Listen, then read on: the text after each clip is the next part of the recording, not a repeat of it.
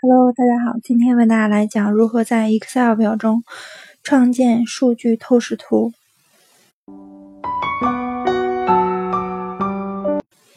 使用数据透视图，可以在数据透视表中显示该汇总数据，并且可以方便的查看、比较模式和趋势。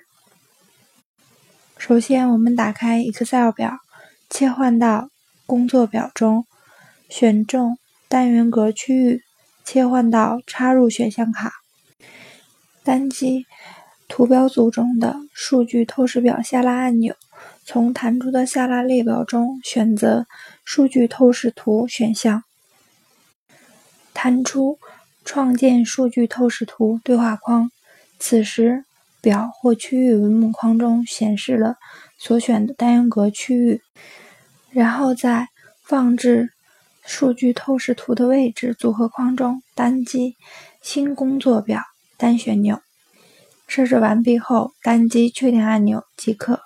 此时，系统会自动的新建一个工作表，创建一个数据透视表和数据透视图的基本框架，并弹出数据透视图字段列表任务窗格。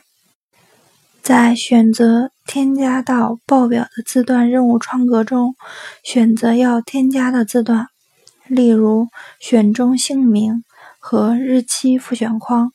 此时，姓名字段会自动添加到轴列表框中，日期会添加到值列表框中。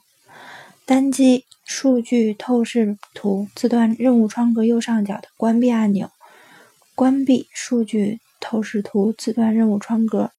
此时即可生成数据透视表和数据透视图。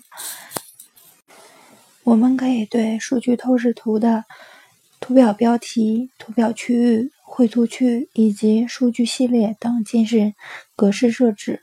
如果用户进行手动筛选，可以单击姓名按钮，从弹出的下拉列表中选择要筛选的姓名选项，单击确定按钮即可。